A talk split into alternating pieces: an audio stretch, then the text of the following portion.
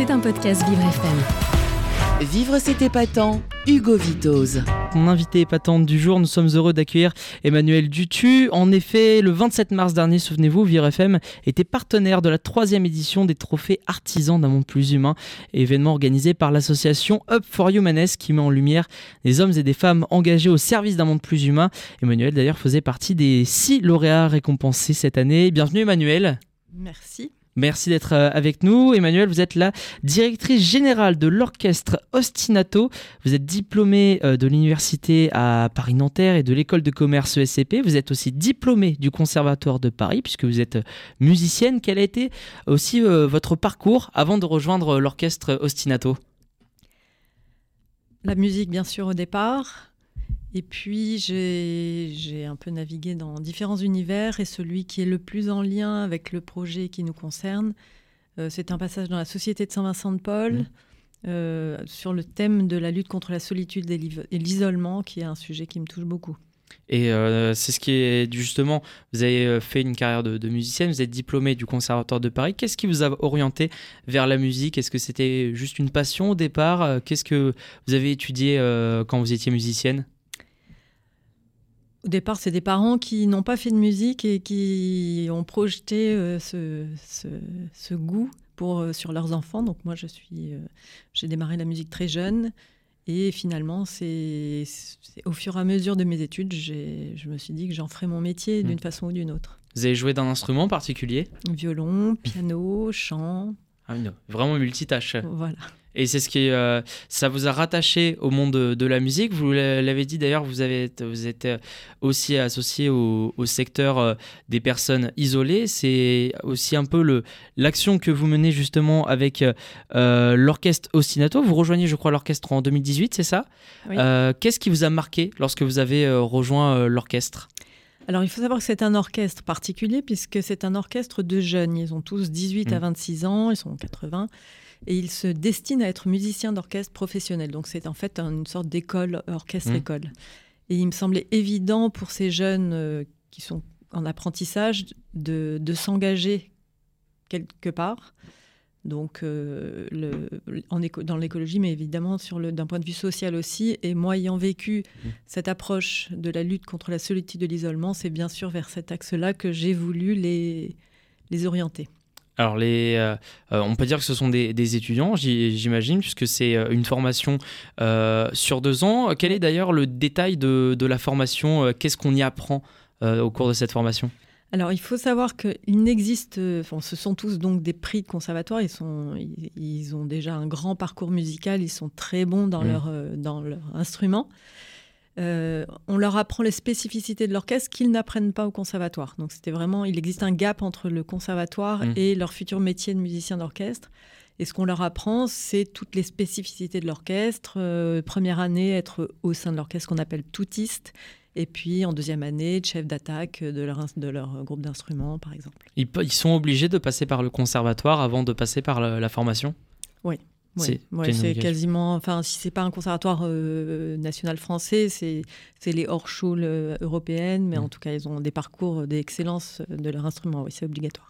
Alors, il y a des personnes euh, qui sont isolées, qui rejoignent l'association. Le, enfin, vous êtes attaché aux, personnes isolées. Il y a aussi les personnes en situation de précarité. Est-ce qu'il y a aussi des personnes en situation de handicap qui rejoignent l'orchestre également?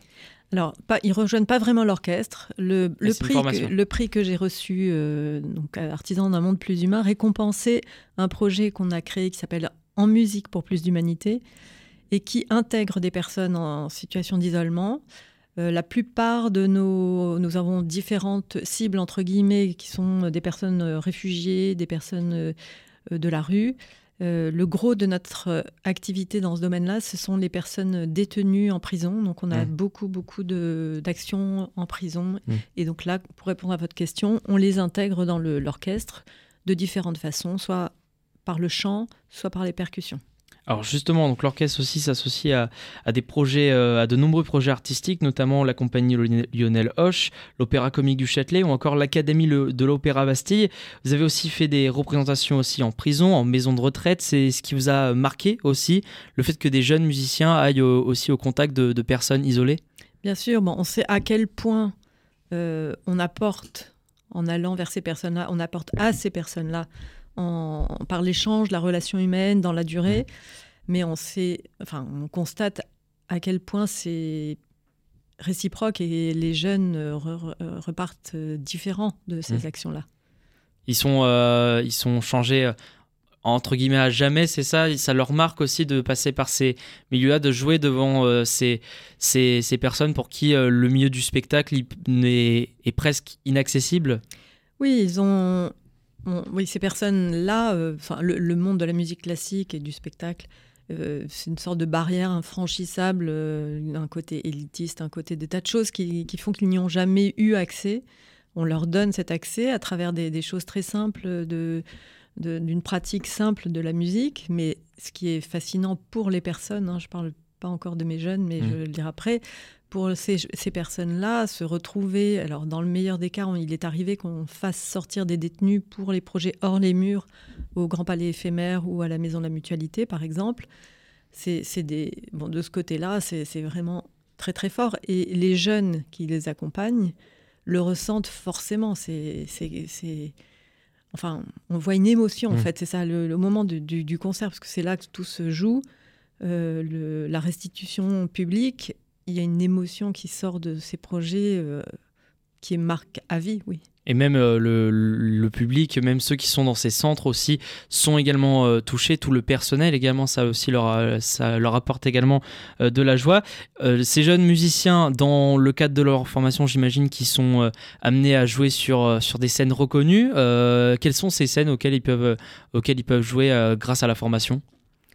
Alors vous l'aviez dit tout à l'heure, on est partenaire de l'Académie de l'Opéra de mmh. Paris, donc ils jouent euh, au théâtre de l'Athénée, bien sûr à l'Opéra Bassi, mais euh, au MC 93, enfin des tas de, lieux euh, prestigieux au Bouffe du Nord. On, a joué, vous l'avez cité, au Châtelet, on a joué au Grand Rex. Mmh. Voilà, ils, sont, ils ont des tas d'opportunités de, de, se produire. Ça leur permet d'avoir une, première expérience. Comment souvent se sentent ces, ces élèves quand ils sortent de, de ces scènes en se disant Ah, j'ai joué devant mon premier public euh, Quelles sont leurs, réactions euh, qu'ils peuvent euh, avoir? Alors, ils sont.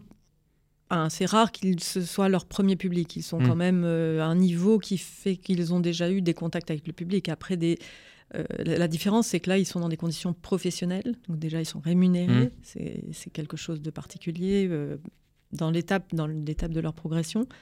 Et ils sont, euh, oui, ils sont très. Enfin, c'est impressionnant, oui, forcément. Selon les, les scènes, c'est forcément impressionnant. Euh, comment euh, il y a ces scènes justement il y a aussi ce donc c'est donc il y a ces scènes aussi dans le cadre de la formation dans le cadre aussi de votre projet donc en musique pour plus d'humanité vous avez parlé un petit peu plus tôt en quoi consiste ce projet? Le projet euh, se fait en plusieurs euh, étapes et euh, enfin, ce, que, ce à quoi on tient, c'est que ça se fasse dans la durée parce mmh. qu'il est important de constituer une relation longue et, durable avec ces personnes.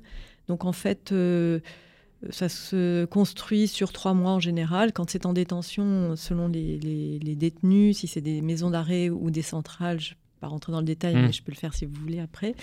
Euh, c'est pas les mêmes façons de travailler parce que les personnes ne sont, ne sont pas stabilisées dans les établissements de la même façon. Mais euh, voilà, on, on, construit euh, sur, euh, sur trois mois en général un projet. Et vous travaillez donc, j'imagine, avec ces personnes en, en, détention aussi, c'est ça le, le, but du projet, ou vous jouez sur place? Les deux. Enfin, on mmh. travaille, on travaille avec eux sur place, évidemment. Eux ne peuvent pas, ils sont obligés de travailler, donc il n'y a que là qu'on mmh. peut le faire en détention.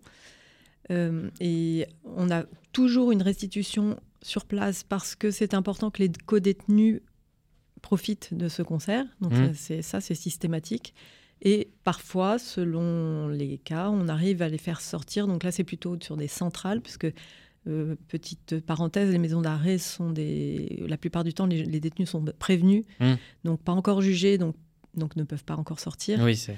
Euh, en revanche, euh, en centrale ou en, centre de détention, le, on, a la possibilité, c'est pas systématique, mais de pouvoir les faire sortir. Et il y a eu la deuxième édition donc, de, ce, de ce projet, de ce concert qui a eu lieu, c'était au Grand Palais éphémère, c'est ça, je crois C'était la première. La deuxième, c'était à la Maison de la Mutualité. Maison de la Mutualité. Il y a aussi du grand public aussi qui vient, qui vient aussi admirer ce, ce spectacle. Comment, quels ont été leurs retours aussi Le retour du public, ça aussi vous encourage également pour la suite?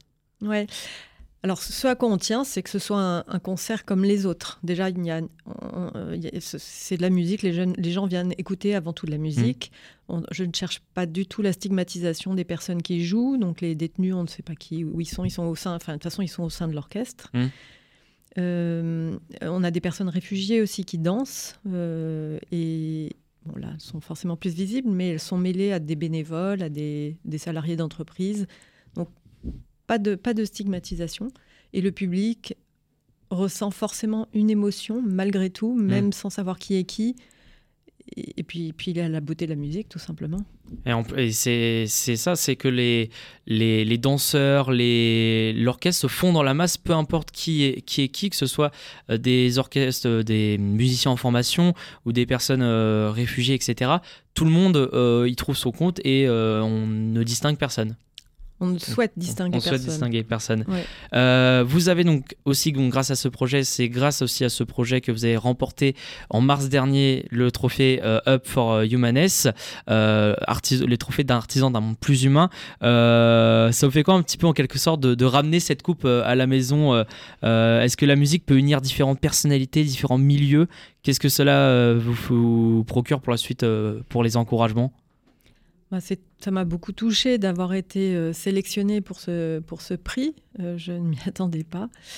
Et euh, bah, c'est, oui, c'est forcément une reconnaissance de quelque chose que j'ai mmh. créé, pas, pas, pour la reconnaissance. Donc c'est, c'est encore plus fort de dire que grâce à ça, le, le projet va, grand, va grandir, se faire connaître mieux. Euh, et puis, euh, et puis j'ai rencontré à mm. l'occasion de cette, de cette remise de prix d'autres, d'autres euh, lauréats qui sont de, des projets aussi passionnants. Et voilà, donc. Qu'est-ce que vous aurez envie de dire aux futurs candidats? Puisque d'ailleurs, il y a les, les, inscriptions qui sont ouvertes pour la prochaine édition. Qu'est-ce que vous aurez envie de dire aux, aux futurs candidats des trophées artisans d'un monde plus humain? Merci. merci, de, merci d'agir pour les autres, c'est bien. Merci beaucoup Emmanuel Dutu. Je rappelle, vous êtes la directrice générale de l'orchestre Ostinato. Et l'orchestre Ostinato, c'est aussi une association auquel on peut aussi euh, euh, aider également, puisque euh, sur Hello Asso, même si vous avez des, partenaires, comme toute association, l'aide du public est aussi importante. Donc vous pouvez aller sur le site ostinato.fr pour faire des dons. Merci beaucoup Emmanuel. Merci beaucoup à vous. À très bientôt. C'était un podcast Vivre FM. Si vous avez apprécié ce programme, n'hésitez pas à vous abonner.